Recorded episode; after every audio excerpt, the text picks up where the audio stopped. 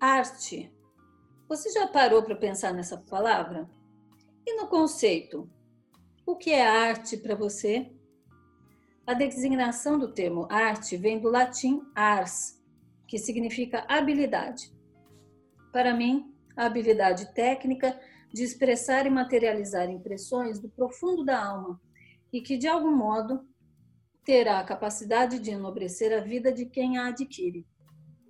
Mas e quando a arte não está corporificada? Digo, quando a arte é apenas imaterial, ou manifestada apenas em atos ou no desempenho de uma função que à primeira vista tem origem e destino em outros aspectos da vida.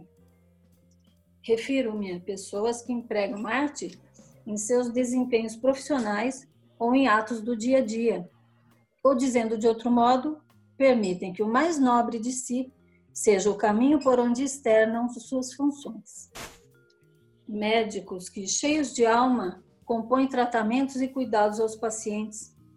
Cozinheiros que impregnam seus pratos de alegria e delícia.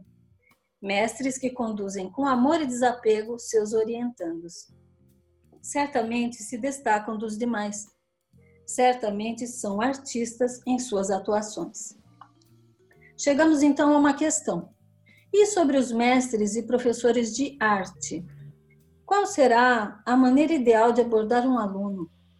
Como será a construção da estrada que leva ao coração daquele que está em busca de sua voz ou do aperfeiçoamento de suas habilidades? E como será o cuidado com essa busca alheia? Sim, há mestres que, fazendo jus ao título, oficial ou não, são capazes de conduzir com amor e arte o ensino da arte.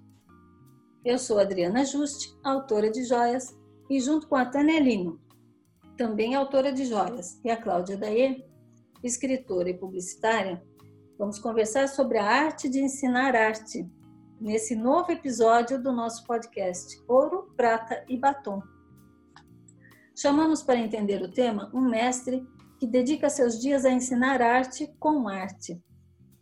Nosso convidado é Luiz Alberto De Genaro, artista plástico com mais de 30 anos de carreira, bacharel em artes plásticas com mestrado em poéticas visuais e atualmente doutorando em artes visuais no Instituto de Artes da Unesp.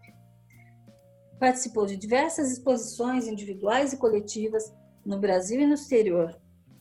E com intensa atividade acadêmica, foi professor de cursos como desenho industrial, arquitetura, artes visuais, história da arte e estética. Ele também é palestrante sobre variados temas e também contribui com artigos para a revista de arte e filosofia.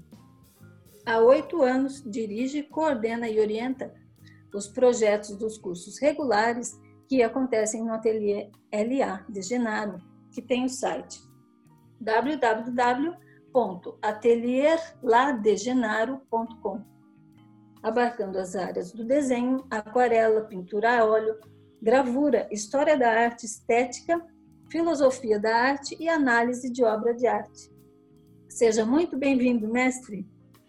Muito obrigado, Adriana, pelo convite, Tânia e Cláudia. Uh, espero poder colaborar uh, da melhor forma possível e tentando refletir junto com vocês a respeito do, do tema que está sendo pretendido abordar. Uma boa tarde a todos. Boa tarde, Genaro. Eu sou a Cláudia Daê. Prazer, Cláudia. Tudo bem com você? Tudo ótimo. ótimo. Seja muito bem-vindo, Genaro. Eu sou a Tânia. Perfeito. Muito obrigado pelo convite. E o que vocês pretendem, então? Como é que começaremos? Vamos lá. A conversar sobre temas tão robustos. Muito robustos. O nosso primeiro tema é poéticas visuais, que é o teu tema, né? Você pode falar um pouquinho sobre isso? Poéticas visuais. Sim, sim, posso, completamente. A gente tem, obviamente, que se referir primeiramente ao termo poética, né? Porque poética dá uma abrangência mais vasta, mais ampla e necessária para o universo, então, recortado e restrito da visualidade, né? ou do âmbito uh, da visualidade. Afinal de contas, as poéticas podem ser, como já no texto de apresentação a Adriana fez referência, uh, se a arte uh, pode estar dispersa por entre uma variedade enorme de profissões e profissionais, sem dúvida nenhuma, o exercício da poética também pode fazer-se presente. Em linhas gerais, e sem aprofundar-me muito no assunto, todavia é necessária uma, uma consideração mais detida no termo da poética, ela, como Aristóteles a define, eh, ela diz respeito ao possível, perfeito? Ela, ao contrariamente ao discurso da história, o discurso da poética faz referência ao campo de possibilidades. E por isso, justamente, o grande filósofo grego Aristóteles a considera mais filosófica a história. Perfeito? Então, o fazer poético tem um estatuto uh, filosófico uh, que outros discursos descritivos não possuem. Né? Então, isso do ponto de vista inicialmente da poética. E do ponto de vista das poéticas visuais, então, claro que uh, temos que reconhecer que, se por um lado várias são as modalidades discursivas que podem lançar mão do, do, do exercício imaginativo uh, pré-filosófico, no entender de, de Aristóteles, ou proto-filosófico, uh, esse discurso pode ser, no mais às vezes, literário, mas não apenas. Ele pode se revelar pela música, ele pode se revelar pela dança, ele pode se revelar, obviamente, pela visualidade plástica, certo? Então, uh, esse chegamos então ao campo da minha verdadeira ação, por intermédio da pintura, do desenho, da gravura, das linguagens tradicionais, expressivas do universo das artes plásticas, pretendo eu sempre, uh, seja no meu trabalho artístico, pessoal, seja no meu trabalho como, como, como professor, uh, orientar uh, a visão do espectador ou do aluno ou da pessoa que vier a se interessar por conversar comigo, direcionar o olhar para o campo do possível, porque é esse campo do possível em que se encontra uh, o poético legítimo. Então, se encontra também a filosofia e a arte, os dois se entremeiam no, nas poéticas é, visuais. Isso, nesse, nesse campo, caso. Assim. Isso, Cláudia. Nesse campo, nesse, nesse sentido, a gente tem que considerar que tem uma uma concepção aí hierárquica, digamos assim. Né? Quando Aristóteles uh, faz essa distinção entre, e, e, por favor, estou falando em nome de Aristóteles não como filósofo, mas como artista, perfeito? Como ah, pintor, né? tá certo? Por hum. favor, que fique claro aqui para todos os, os ouvintes. Né? Uh, bem, como, como, eu ia, como eu ia dizer, Uh, estamos aí, quando Aristóteles faz esse discernimento uh, entre o discurso historiográfico factual uh, e o discurso poético ligado ao verossímil, ao possível verossímil, então, e, e por, justamente por isso mesmo, ele considera esse discurso da poética como mais eminentemente filosófico, mas não filosofia pura e legítima. Né? O campo da filosofia é mais profundo, é mais elevado. Perfeito? Vamos assim dizer que o campo da poética represente os primeiros degraus uh, do fazer filosófico. Perfeito? Uhum. Então, nesse Sim. sentido, uh, o, o, trabalho poético, ele por, por inspirar a imaginação e mais que inspirar, suscitar de todos nós e, e não só dos poetas, uh, suscitar de todos nós o desenvolvimento da nossa capacidade imaginativa, que é uma faculdade da alma e, portanto, ativa a nossa dimensão intelectiva mental, espiritual, vale dizer, uh, claro que a arte tem a possibilidade de uh, alçar e ambicionar um, um, território mais reflexivo, sem, no entanto, transformar-se propriamente em filosofia. Arte é arte, Sim. no sentido que nós estamos aqui utilizando, né, o termo, uh, uhum. arte é arte, filosofia é filosofia. Porém, são uh, partes que, apesar de distintas, elas se interconectam uh, organicamente. Né? Uhum. Não sei se eu sou claro né, na colocação. É como, é como se a arte desse um start para um pensamento filosófico.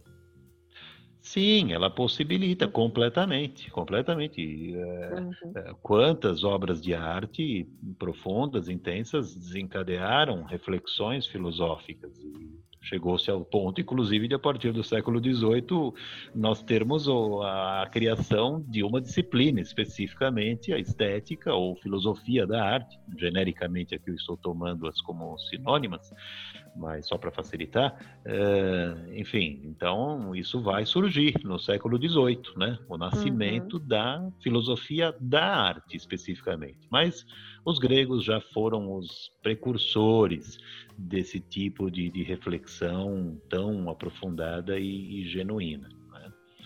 Quer dizer que você pode chamar estética como filosofia da arte. É, grosso modo aqui, eu acho que podemos estabelecer essa, essa uh, sintonia, né? ainda que a estética esteja mais intimamente ligada, originalmente, pelo termo, ao que tudo indica, e ao que me consta, é conhecer, uh, como a estesis uh, do grego, o sentimento do belo, o sentimento perante o belo. Levando-se levando em consideração que o belo, para os gregos da antiguidade, não era restrito ao campo uh, artístico propriamente. Né? O belo estava disseminado por entre as várias, uh, os vários âmbitos profissionais. Ou seja, a, a, beleza existia não só na escultura de um Doríforo de Policleto ou um Zeus de Artemísios e ou a fachada do, do, do Partenon, mas era belo também uh, governar uma cidade, era belo uh, curar um paciente e restabelecer-lhe a saúde, é belo defender uma causa na justiça, enfim, o belo disseminava-se em todos os campos possíveis, nos mesmos campos em que se encontrava o bem. Perfeito? Daí, inclusive, Olha, o conceito da calocagatia, né? a identidade entre a beleza e a bondade. Né? Olha que lindo. Que interessante. E uma pergunta, é, seria como se o belo fosse uma, um sentimento, não. Como eu vou explicar? É, uma, uma beleza em si, uma estética. Uma é, não uma estética, concreta. mas um tipo de sentimento, exatamente. Ele começa com sentimento, uhum. certo? É, começa com sentimento, assim como as nossas percepções, elas começam com a visão, ou o tato, o olfato, o paladar das coisas, enfim, é, nós temos um primeiro contato com a realidade que é estabelecido pela nossa dimensão corporal, correto? E os uhum. sentidos uh, aos quais uh, estamos dotados, perfeito? Agora, nós uh, temos também a condição de, de, de, conhecermos o que sentimos.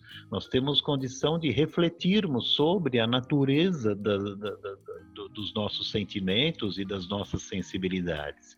Então, a partir do momento que constatamos essa autoconsciência da beleza que foi despertada inicialmente por um sentimento concreto, uh, pronto, ela, o, a, o, o, referido sentimento da beleza alçou a um plano mais elevado, imediatamente, uhum. certo? O plano da razão, o plano do entendimento Entendi. sobre a natureza desse belo, que já não é mais unicamente restrito ao plano corpóreo sensível que uhum. originou. Né? Uh, mas, no entanto, vai abrir caminho para um, um longo itinerário que culminará, nos dizeres aí eu coloco outro, outra grande figura grega, né, filosófica, Platão, né, que Platão. no seu, seu célebre discurso ali do banquete sobre a beleza e sobre o amor, vai nos mostrar o itinerário básico do amor e da beleza. tudo começa com a apreciação de um belo corpo, uma, ou vale dizer, de uma bela existência corpó, corpórea. Muito ao contrário, inclusive, daquela ideia vulgar, amplamente disseminada no imaginário das pessoas, de que o amor platônico é inatingível.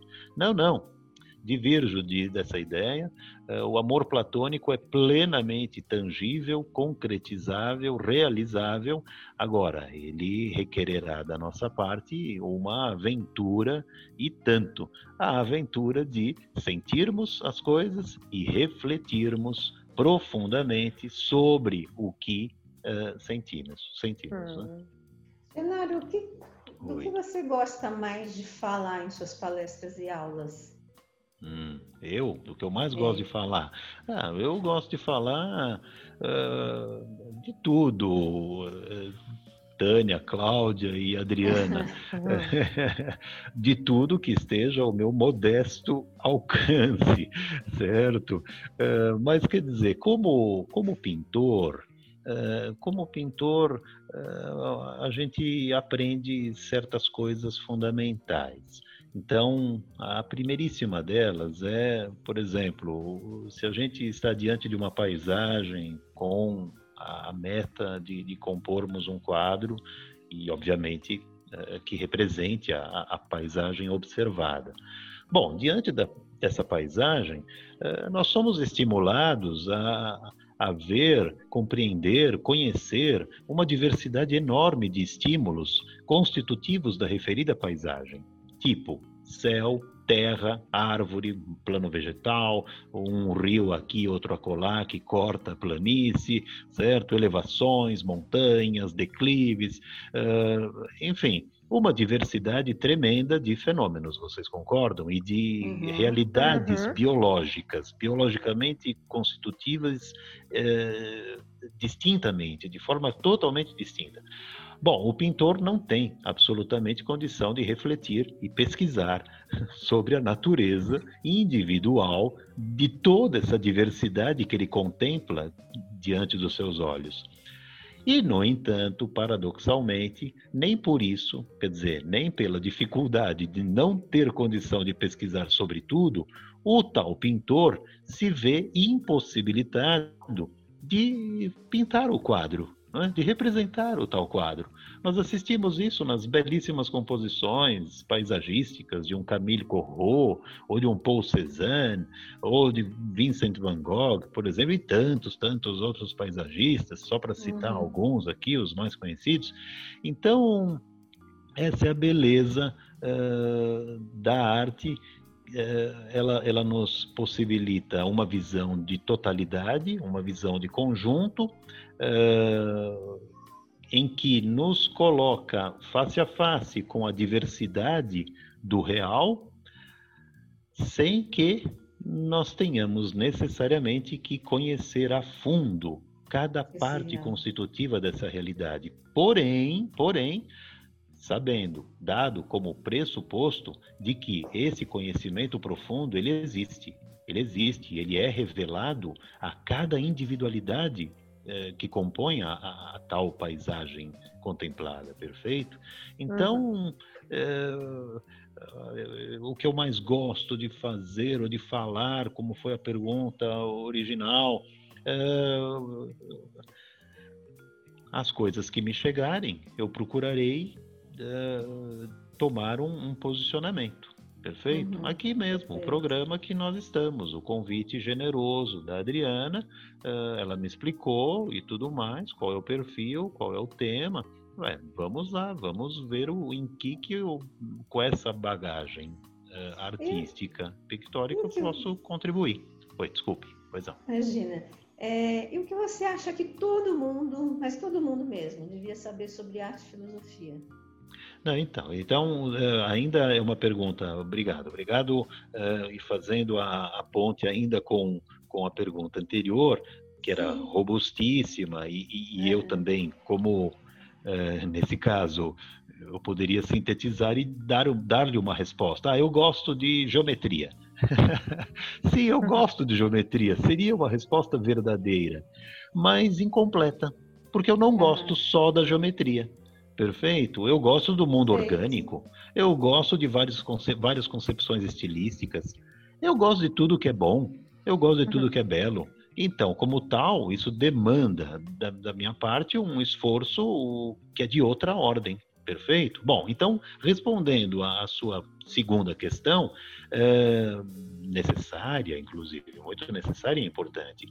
O, o, que está em, o que, no meu modo de entender, portanto, o que, o que está em jogo sempre, é, voltando ainda, inclusive, ao exemplo do pintor, diante da paisagem e da tremenda diversidade através da qual ele se depara, é, o que está em jogo é, é, é, é seja o pintor, seja cada um de nós, espectadores, interessados em arte, uh, partirmos do pressuposto de que existe sim um, um mundo visível, um mundo corpóreo, real, concreto diante de nós, mas existe, em oposto a esse mundo, existe uma possibilidade de intelig-lo é? na sua profunda complexidade.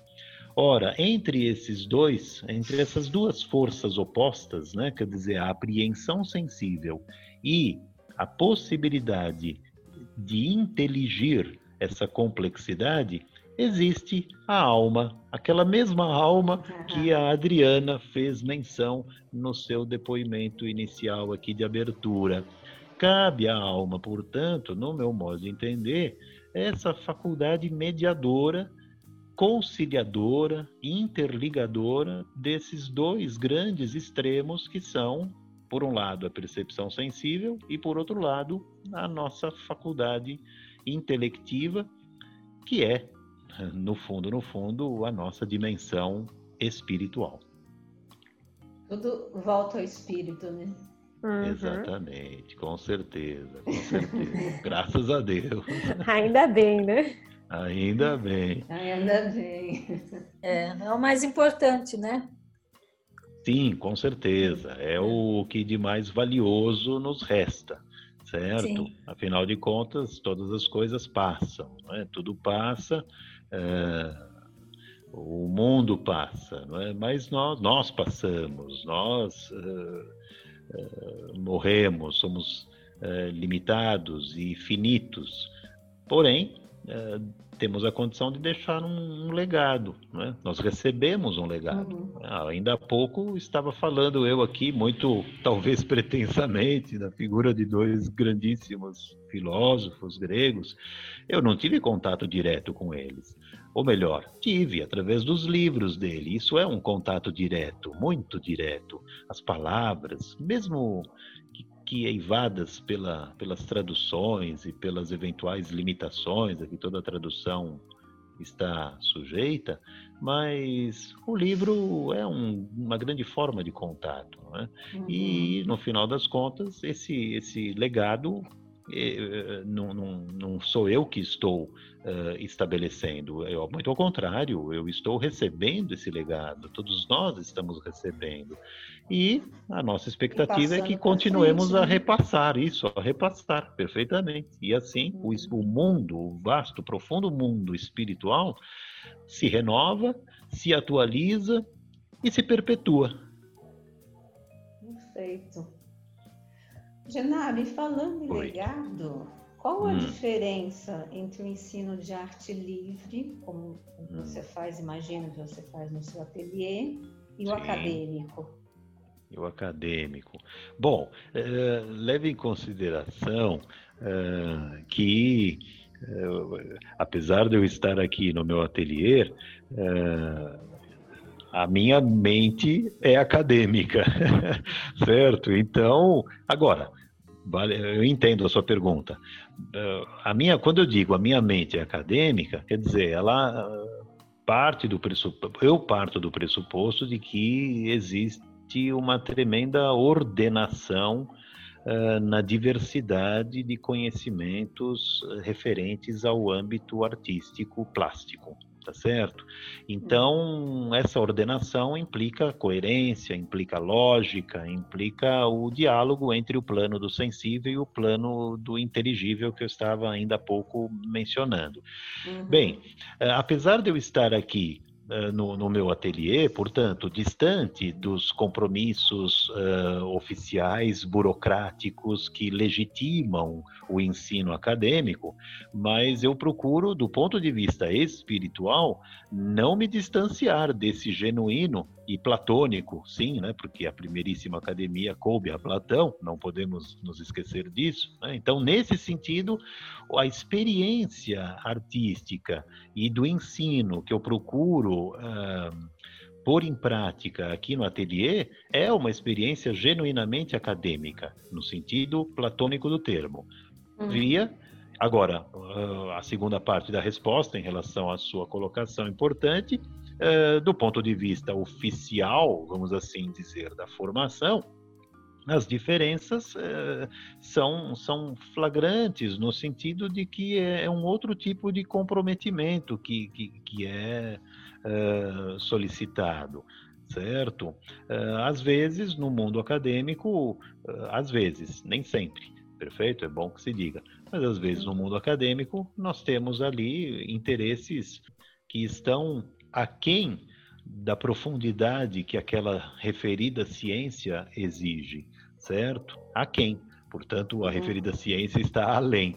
Né? E, no entanto, os alunos, boa parte dos alunos estão lá, se graduam, se formam, participam do, do, dos debates acadêmicos, mas sem um comprometimento é, mais essencial, certo? Sim. Então, uh, eu procuro realizar esse trabalho aqui, solicitando esse comprometimento mais essencial, por um lado, Porém, paradoxalmente, apesar de distante do, do mundo acadêmico, mostrando para as pessoas que aqui hum, frequentam que essa entrega, essa dedicação, ela, ela é favorável a, a uma espiritualidade acadêmica. Sim, uhum. certo? Mas no sentido outro que eu estava dando, por isso eu lembrei uma vez mais a figura de Platão. Perfeito, Tânia? Entendi.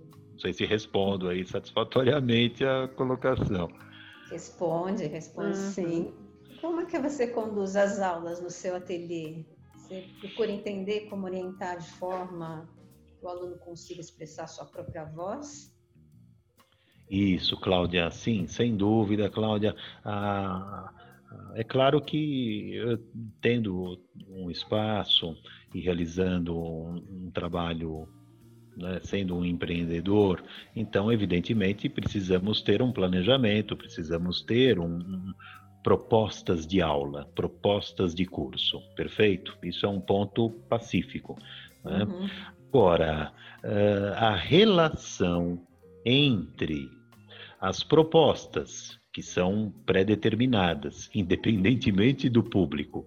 E o público, propriamente dito, as vontades do público, os desejos aqui eh, as pessoas pretendem satisfazer, de, seja de imediato, seja a médio e longo prazo, isso precisamos ouvir também atentamente não é verdade? Então, uhum. uh, eu procuro, sim, uh, estar sempre aberto, sempre disponível a prestar muita atenção no que o interessado que me procura aqui no ateliê uh, espera da arte, o que ele deseja da arte, que, que lugares ele gostaria de, de, de alcançar, de atingir com o seu aprendizado. E, em contrapartida, claro que isso exige de mim, exigirá naturalmente, a reformulação uh, total ou parcial dos meus conteúdos uh, programáticos predeterminados. Vocês concordam? Então, isso para mim é um desafio enorme, é um estímulo, mais que desafio, é um, um tremendo combustível é? poder rever, renovar, abordar de outros pontos de vista as questões metodológicas que já estavam, digamos assim, resolvidas, mas resolvidas para mim, certo? Não necessariamente uhum. resolvidas para a pessoa que me procura. Então, é um desafio esse, uh, da minha parte, em, em, em reconfigurar uh, um, um, conteúdo ou uma determinada metodologia ou um conjunto de procedimentos metodológicos no sentido de alcançar. Veja bem, não é satisfazer o gosto do cliente. É uma coisa que está muito além disso, obviamente, certo? É, é uhum. fazer com que a pessoa que, que me procura alcance, alcance uh, os seus sonhos, os seus desejos e mais que desejos, as suas vontades, né? Porque entre desejo e vontade opera aí também uma hierarquia muito importante uh, que, que, precisamos distinguir. Né?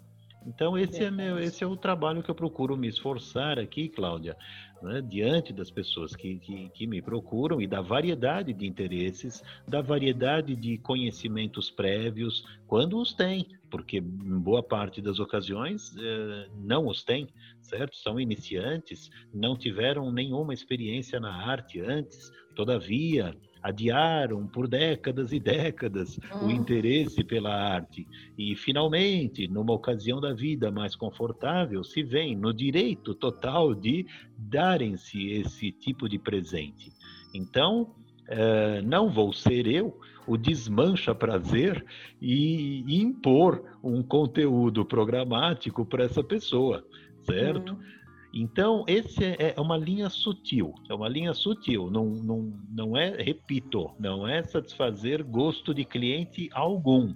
Ao contrário, é um trabalho de grande profundidade, de grande humildade, inclusive, prestando atenção né, eh, no que a pessoa uh, tem vontade, tem necessidade, outra palavra cara também, a necessidade. Necessidade. Certo? Necessidade. Qual é a necessidade? E vamos trabalhar, vamos estabelecer uma metodologia que gire em torno da satisfação dessa necessidade. Beleza? É uma aventura, né? Como você falou anteriormente. É, é uma aventura. Eu, eu assim, para eu, eu não sirvo, eu não sou viajante, eu não sirvo, eu nunca tive vontade de conhecer o mundo, perfeito. Eu, eu sou bem pé no chão, é, porém, o creio eu, se eu não me equivoco, né, do alto dos meus mais de 50 anos, certo? 54 para ser preciso, posso afirmar a vocês que o meu espírito aventureiro ele se concentra justamente nesse aspecto, no aspecto de, de propor e repropor uh, métodos sistematicamente. Onde, para muitas pessoas, alcançar uma metodologia já seria um esforço e tanto e uma tremenda conquista, não. Uh, para mim, a conquista e a aventura da conquista é justamente revigorar o método, repensá-lo, uhum. pô-lo abaixo e fazê-lo renascer, e assim sucessivamente. Bacana. Muito bem. Uhum. É por isso que eu chamo o senhor mestre, que tem, consegue reconhecer isso, isso é muito valioso. Imagina, Adriana, bondade sua. Eu, eu, como eu tenho me definido aqui esses anos todos, essas décadas todas aqui de trabalho intenso, uh, amoroso, verdadeiro, uh, sou professor, sou professor. Tenho os títulos, não é? mas eu me considero professor.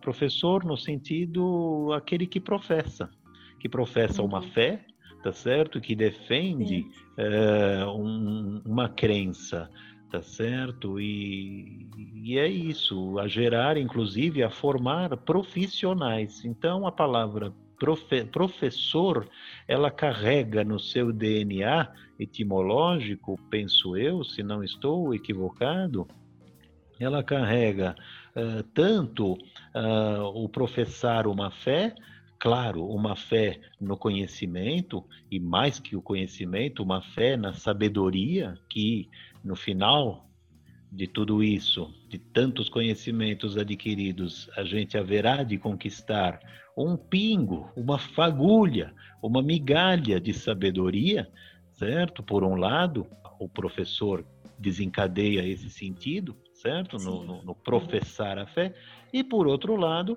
a profissão, a profissão, o ser profissional, o formar profissionais. Então, o professor está nesse diálogo constante. Genaro, muito bem. E nos conta que aqui somos todos joalheiros. É. O que você pode dizer para a gente sobre a presença das joias nas pinturas? Nas pinturas, né? É, enfim. Bom, tudo isso que temos conversado, na verdade, na verdade, né? Poética, arte, as várias dimensões da arte, o ensino da arte, tudo isso é uma verdadeira joia, não é mesmo?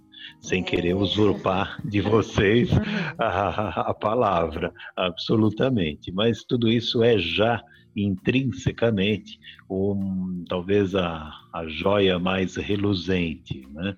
Bem, eu concordo. É, mas sem fugir, isso não estou escapando pela tangente, não há pergunta. Absolutamente, é, vamos a ela, vamos a ela.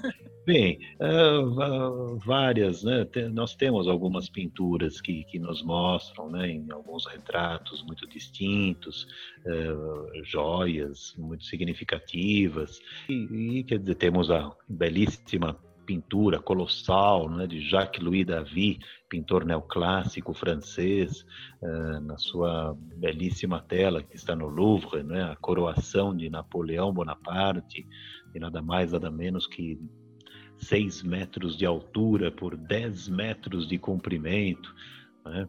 uh, nos, nos, mostra justamente o, o momento da, da, coroação do imperador francês e na presença do, do Papa, em plena Catedral de Notre-Dame.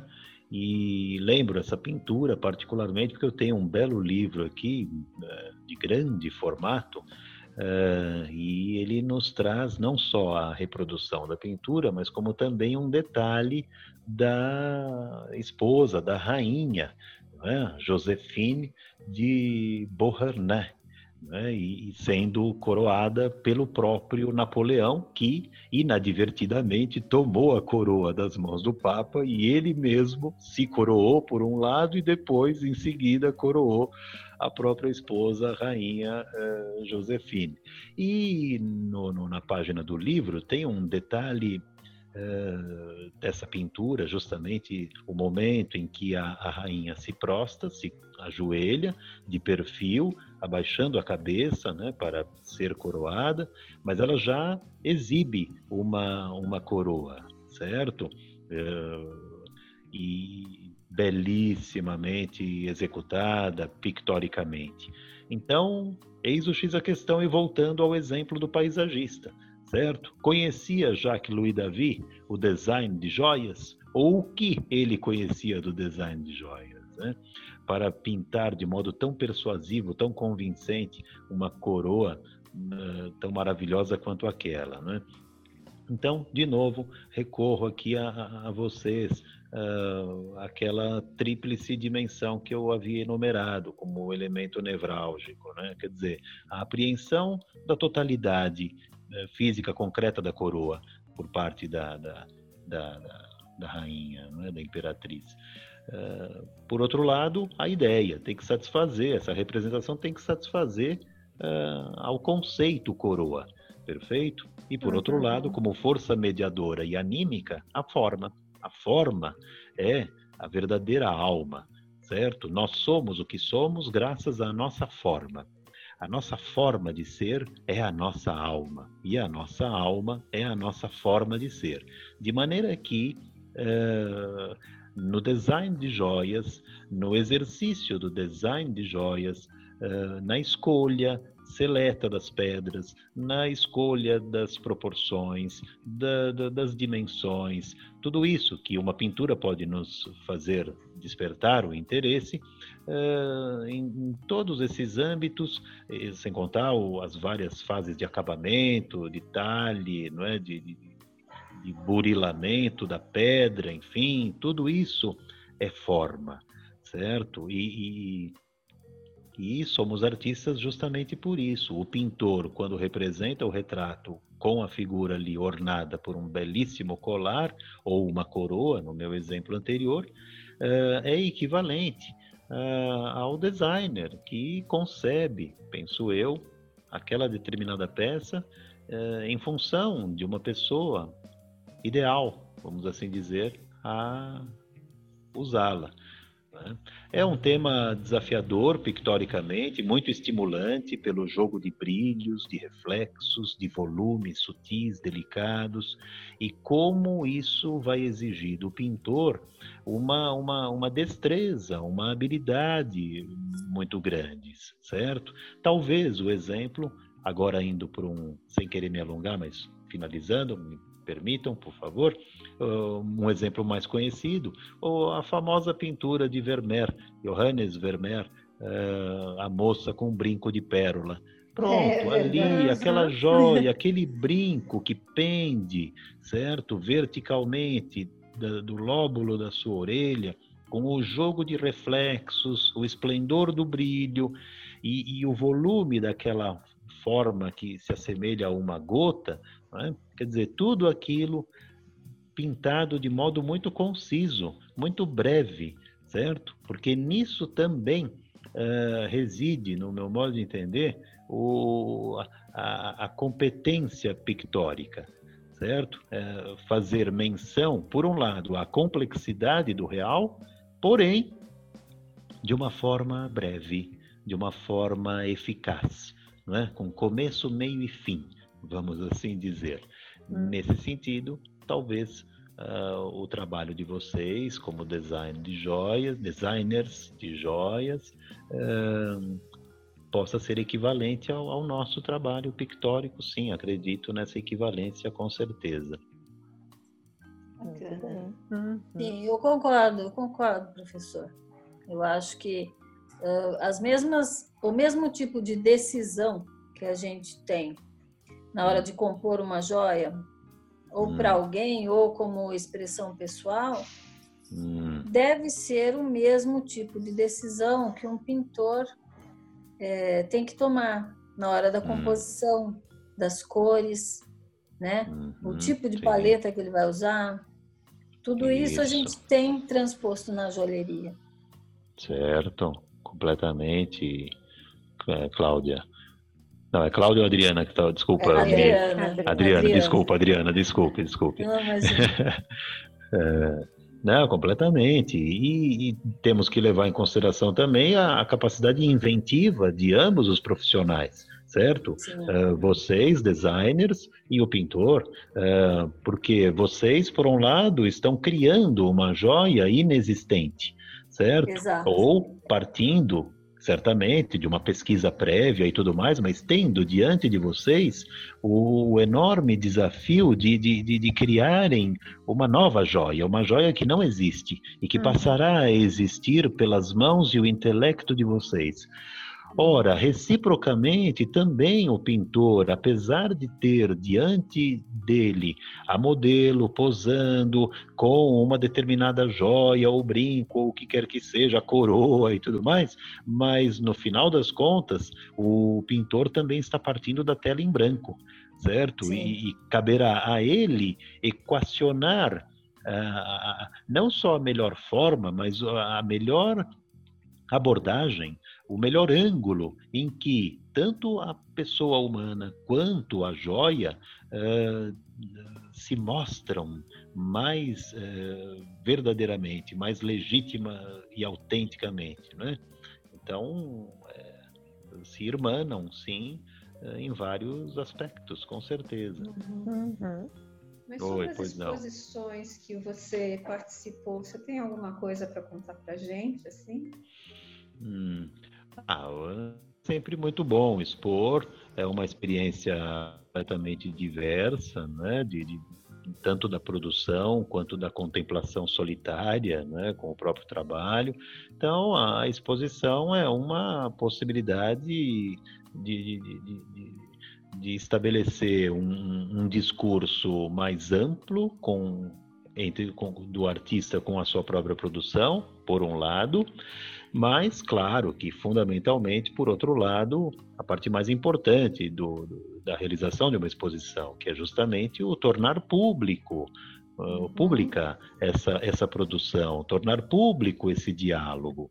Então, sim, tenho participado de poucas, tenho feito não muitas exposições na minha carreira, nunca fui sedento de, de, de, por, por, elas, não obstante reconheça a sua enorme importância, mas uh, preciso estabelecer essa dialética, a produção, momentos de reclusão, de solidão e produção e contemplação em relação ao que está sendo gestado e o momento de tornar isso público, sem dúvida nenhuma. Né? Então, todos os dois momentos são absolutamente importantes, necessários, são momentos de intensa troca, intensa participação. Guardo as melhores recordações dos depoimentos de, de, de, espectadores, de apreciadores do meu trabalho que puderam estar presentes nas exposições que, que tive condição de, de realizar. Ok, muito bom. Vamos finalizar então. Eu quero agradecer muito mesmo uh, você ter aceito o nosso convite. E a conversa claro. foi muito boa, foi muito profunda, assim, do jeito que eu gosto. Ah, que legal. E quem sabe, quem sabe no futuro, em próximos episódios, a gente vai poder falar sobre mais coisas, sobre mais assuntos com você novamente. Tudo bem, tá? me coloco à disposição e agradeço uma vez mais ao convite, ao honroso convite e agradeço a todas as perguntas que espero ter respondido uh, satisfatoriamente e fico à disposição de outro, outras possibilidades de conversarmos, sim, com o maior prazer e tentar vislumbrar perspectivas aí de, de, de, contribuir com, com as questões do momento. Perfeito? Que bom, que bom. É, se, se os ouvintes quiserem entrar em contato para fazer aulas ou cursos com você, hum, qual é o sim. melhor meio? É pelo site ou por e-mail direto para você? Isso, então, muito obrigado, muito obrigado pela oportunidade, Adriana, muito gentil de sua parte. E acho que o mais uh, direto é por e-mail, certo? Eu tenho o, o hábito de responder uh, aos e-mails e, e, atender as ligações telefônicas, tá? Por isso que eu não tenho WhatsApp, certo? Não sei se é uma justificativa uh, plenamente satisfatória, certo?